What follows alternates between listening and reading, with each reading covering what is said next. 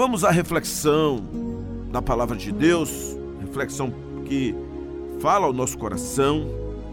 E eu quero tratar nesta hora sobre quando a fé está ameaçada, quando a paz ela está titubeando, quando elementos estão rondando a nossa vida, inimigos que querem tirar a alegria do nosso coração.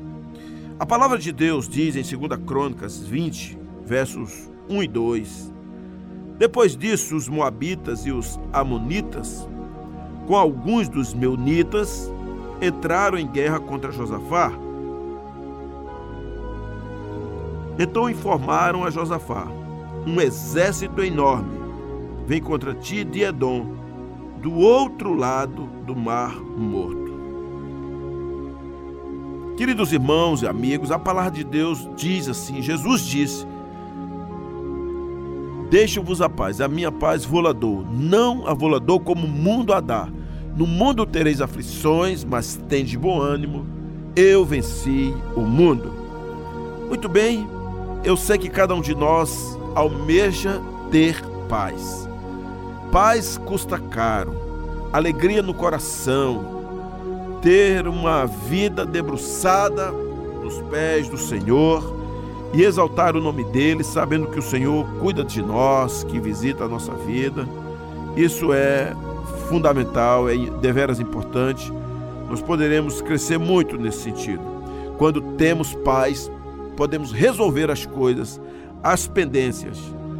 Mas você já imaginou nós vivemos num mundo onde essa paz ela é ameaçada constantemente.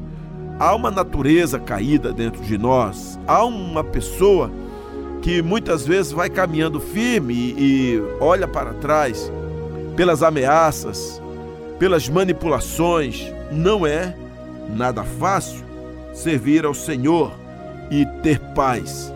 Mas nós precisamos conhecer a palavra de Deus. Quando eu leio esse texto, estamos falando é, dos inimigos de Judá. E Josafá era um homem íntegro diante do Senhor. E agora, os Moabitas e os Amonitas e mais é, alguns dos Meunitas, eles decidiram destruir Israel. Israel, naquela ocasião, era o povo de Deus, era o povo escolhido, era o único povo, não tinha igreja, não tinha um outro povo. Não existia outros povos, somente Israel. E a Bíblia diz claramente no versículo 1 e 2 que esses, que essas nações, esses povos, essas tribos decidiram entrar em guerra contra Israel, contra Josafá, melhor dizendo, contra Judá. E informaram a Josafá dizendo: "Olha, um exército enorme vem contra ti de Edom e do outro lado do Mar Morto. Então, o que fazer? O que fazer quando a sua paz está em jogo? O que fazer quando inimigos pertinazes se levantam para roubar de você a alegria? Ladrões da paz, ladrões da alegria, ladrões do bem-estar. Não é isso? Tem gente que fala assim: eu faço de tudo para estar em paz, mas alguém vem aqui, parece que o Satanás vem me acusar, mas é isso mesmo, você está no mundo em que a Bíblia diz que você terá aflições, está no plural. E isso significa que quando você está bem, é por um tempo, mas logo em seguida virá uma rebordosa que vai afetar diretamente a sua vida. E não foi diferente aqui em Judá, estava tudo resolvido, estava tudo ok, Jerusalém estava em paz, a adoração a Deus estava fantástica de repente se levantam inimigos, como os Moabitas, Amonitas e os Meunitas, povos inimigos do Senhor, para destruir, para combater o rei de Judá e também o seu exército. Então nós precisamos lembrar que somos assim também. Quando tudo está ok, alguma rebordosa vem. Tem gente que fala assim, rapaz, eu nem gosto que fique muito em paz, porque eu sei que depois vai se levantar alguma coisa. É verdade sempre irá se levantar algum inimigo. Você já passou por isso ou está passando? Recentemente estava tudo bem, estava tudo sob controle, tudo estava no lugar, e agora você está aí numa luta incrível, numa guerra tremenda. Então, deixa eu lhe dar aqui algumas dicas que vão lhe fazer mais que vencedor a partir de hoje. E a primeira situação é essa: faça uma análise, mapeie os inimigos da sua paz. Quem são eles? Talvez seja a sua própria vida. Fala demais, é impaciente, é incoerente, você não consegue esperar no Senhor. É, ou pode ser alguma coisa externa, pode ser um ataque diabólico, mas pode ser uma pessoa que se levantou contra você. E a palavra de Deus, ela nos ajuda e nos exorta, ou nos dá a compreender que nós deveremos identificar quem são esses ladrões da nossa paz, ladrões da alegria. O versículo 1 de 2 Crônicas 20 diz: Depois disso, os Moabitas e os Amonitas, com alguns dos Meunitas, entraram em guerra contra Josafá. Ou seja, ficou claro realmente para Josafá e para Judá quem eram seus inimigos. Eles descobriram, e isso é importante, imaginar isso, quem eram seus inimigos. Eles descobriram, e você precisa descobrir também. Você precisa descobrir. Pega aí uma caneta ou seu tablet, abra uma página e descubra os seus inimigos. Faça isso, nomeie, é você mesmo. É um relacionamento que você está com ele, o seu problema é dinheiro, seu problema é as suas emoções, é um pecado, é, sei lá, a sua parentela. Quem são os inimigos que você denomina? É, você tem um coração duro, não perdoa, você não consegue descansar no Senhor, não consegue ter fé, é falta de fé é falta de paz, o que é que está acontecendo com você? É, é uma situação que você deve a alguém, está na mão de um agiota, é um relacionamento conturbado. Quem são seus inimigos? Identifique. Essa identificação lhe ajudará em muito daqui para frente a você tomar algumas atitudes, porque tem uma pessoa que está interessada em te abençoar, em levar você a, a, você a lugares que resolvam.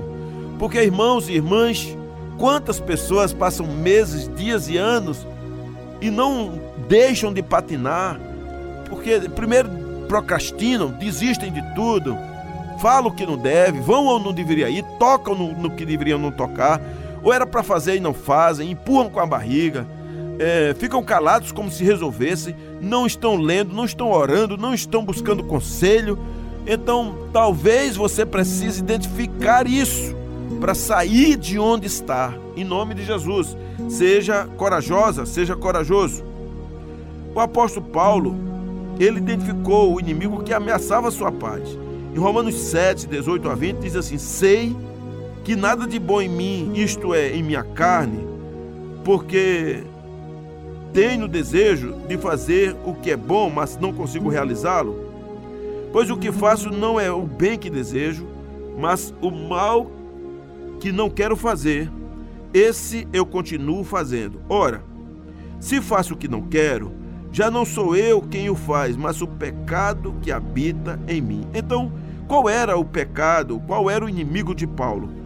Era uma luta que tinha dentro dele de tentar fazer o bem e ele não conseguia.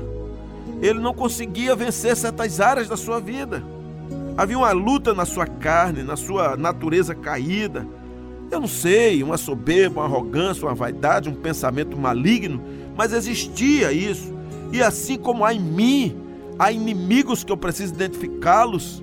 Poderá ser um relacionamento, poderá ser a minha palavra, o meu olhar, o meu silêncio, a minha arrogância. Eu preciso, são inimigos. Não posso estar culpando os outros, eu tenho que achar o inimigo aqui, aqui dentro, na minha relação.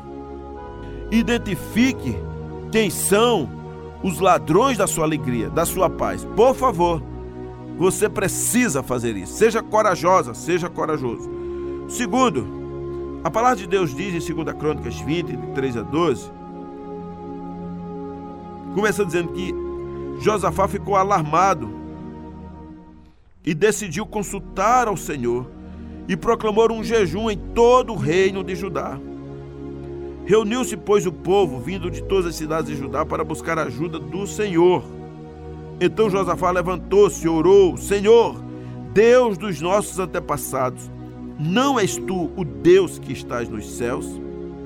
Tu dominas sobre todos os reinos do mundo, força e poder estão em tuas mãos e ninguém pode opor-se a ti. Se alguma desgraça nos atingir, seja o castigo da espada, seja peste, seja fome, nós nos colocaremos em tua presença diante deste templo, pois ele leva o teu nome e clamaremos a ti em nossa angústia, e tu nos ouvirás e nos salvarás. Mas agora, aí estão Amonitas, Moabitas e habitantes do monte Seir. Ó oh, nosso Deus, não irás tu julgá-los? pois não temos força para enfrentar esse exército imenso que vem nos atacar. Não sabemos o que fazer, mas os nossos olhos se voltam para ti. Então vocês percebem que depois que você identifica o inimigo, você tem que cair de joelhos diante do Senhor. Então essa é a segunda lição: caia de joelhos diante do Senhor. Você primeiro identifica os ladrões da sua alegria, agora caia de joelhos diante do Senhor. Isso é deveras importante. Se ajoelhar diante de Deus, servir a Ele com alegria, ou mesmo se estiver triste, abatido, cansado, sobrecarregado, fale com o Senhor. Ore a Deus, conte o seu pecado, conte sua dor, conte sua tristeza, conte sua derrota, conte seu impasse, conte suas dúvidas, conte sua sua área mais complicada, rasgue o coração e confesse ao Deus vivo, fale com Ele. Então, quem é que ameaça a sua alegria, a sua paz? O que é que está acontecendo no fundo do seu coração, nas suas relações? Caia diante do Senhor, comece a orar, a jejuar, a acordar de madrugada, a ler a Bíblia, chore aos pés do Senhor, não se detenhas em outro lugar, Vá para Deus, fique ali agarrado com Ele, converse mais com o Senhor. Ele realmente é poderoso. Ele é o Senhor que nos ama, Ele é o Senhor que cuida. Nosso Deus, você não tem que ter medo dele, é o nosso Abba Pai, é o nosso Deus incrível. Vá até Ele. Então, comece hoje mesmo a dizer: Senhor, muda a minha história. Eu não posso sair da tua presença. Eu tenho que te buscar. A Bíblia diz que os justos clamam e o Senhor os ouve e os livra de todas as suas tribulações. A Bíblia diz que o Senhor ouve a súplica dos necessitados, que é Ele quem reanimas e atendes ao seu clamor. Você crê nisso? O, o, Jonas disse lá no capítulo 2, versículo 2: Em meu desespero clamei ao Senhor e ele me respondeu. Eu posso dizer a mesma coisa. No meu desespero, eu, Marcos Fenelon, clamei ao Senhor e ele me respondeu. E tem sido assim. O Senhor tem respondido ao meu clamor, à minha oração, muitas vezes é no desespero, muitas vezes é na dor, muitas vezes é na angústia. Ninguém está livre. Ninguém tem uma perenidade, uma serenidade 24 horas por dia. Tem, há momentos em que as coisas não estão bem.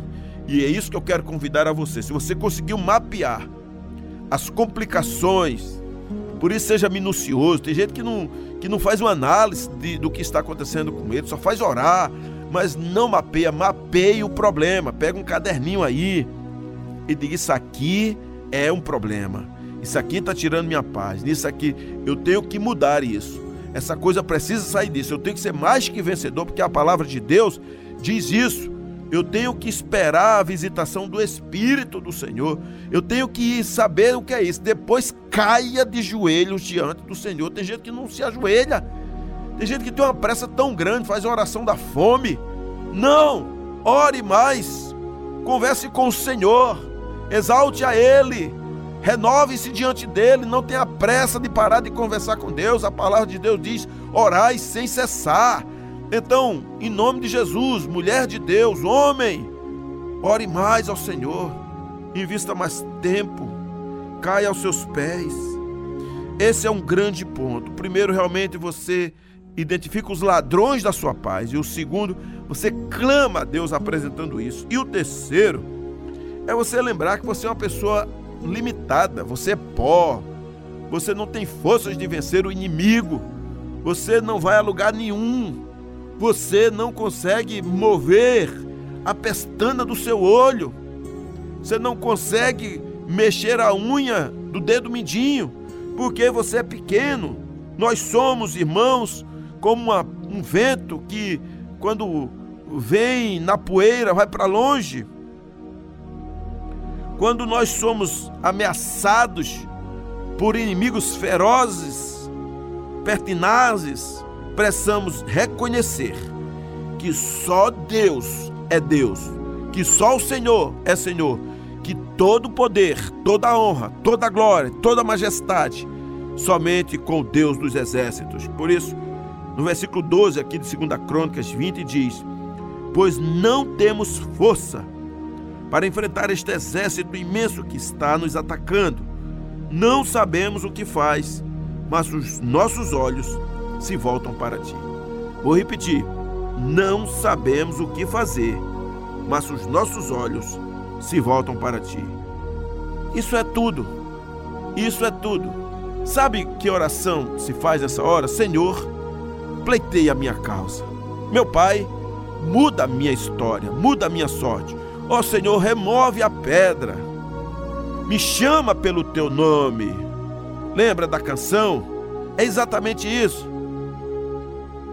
Precisamos ouvir a voz do Senhor dizendo: Marcos, venha para cá.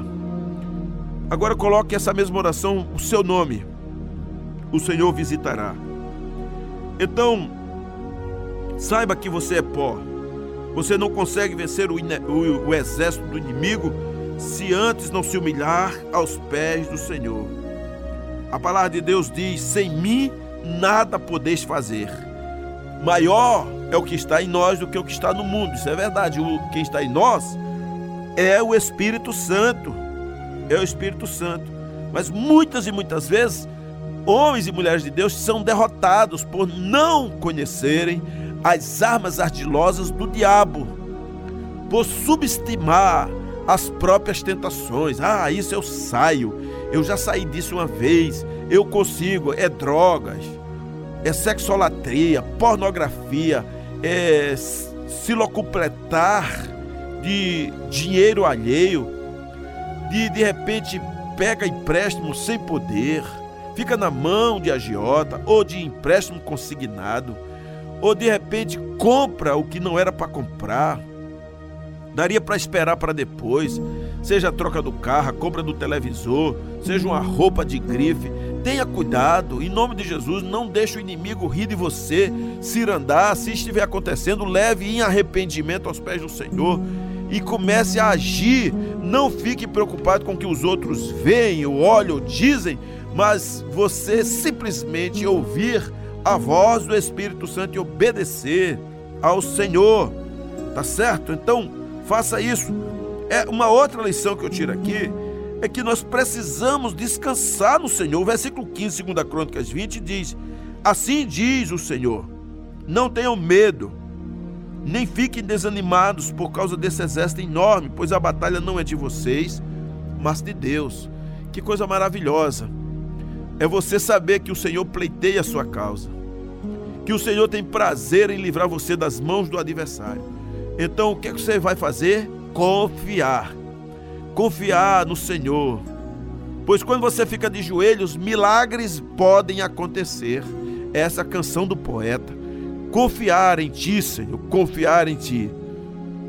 Você então cai aos pés do Senhor, reconheça a sua pequenez, a, a, você é como um vento, mas agora sabe que Deus é tudo, Ele é todo poderoso, Ele é cheio de amor, ele pleiteia a sua causa, ele luta a seu favor, ele é poderoso para repreender as trevas, o inimigo. Abra o coração e seja sábio e sábia no Senhor. É tremendo isso. Pare de ficar aí se degladiando, brigando com religiões, com dúvidas. Você tem que ter o espírito de discernimento, você tem que ter o espírito de altruísmo, você tem que ter o espírito de, de quebrantamento, de louvor e de adoração. O Senhor está dizendo: essa batalha não é de vocês, mas de Deus. Não tenham medo, não fiquem desanimados. Levantem-se em nome de Jesus. Em nome de Jesus. Por último, queridos, capítulo 20, versículo 17 diz assim: Vocês não precisarão lutar nessa batalha. Tomem suas posições, permaneçam firmes e vejam o livramento que o Senhor lhes dará, ó Judá, ó Jerusalém. Não tenham medo, não se desanimem. Saiam para enfrentá-los amanhã e o Senhor estará com vocês.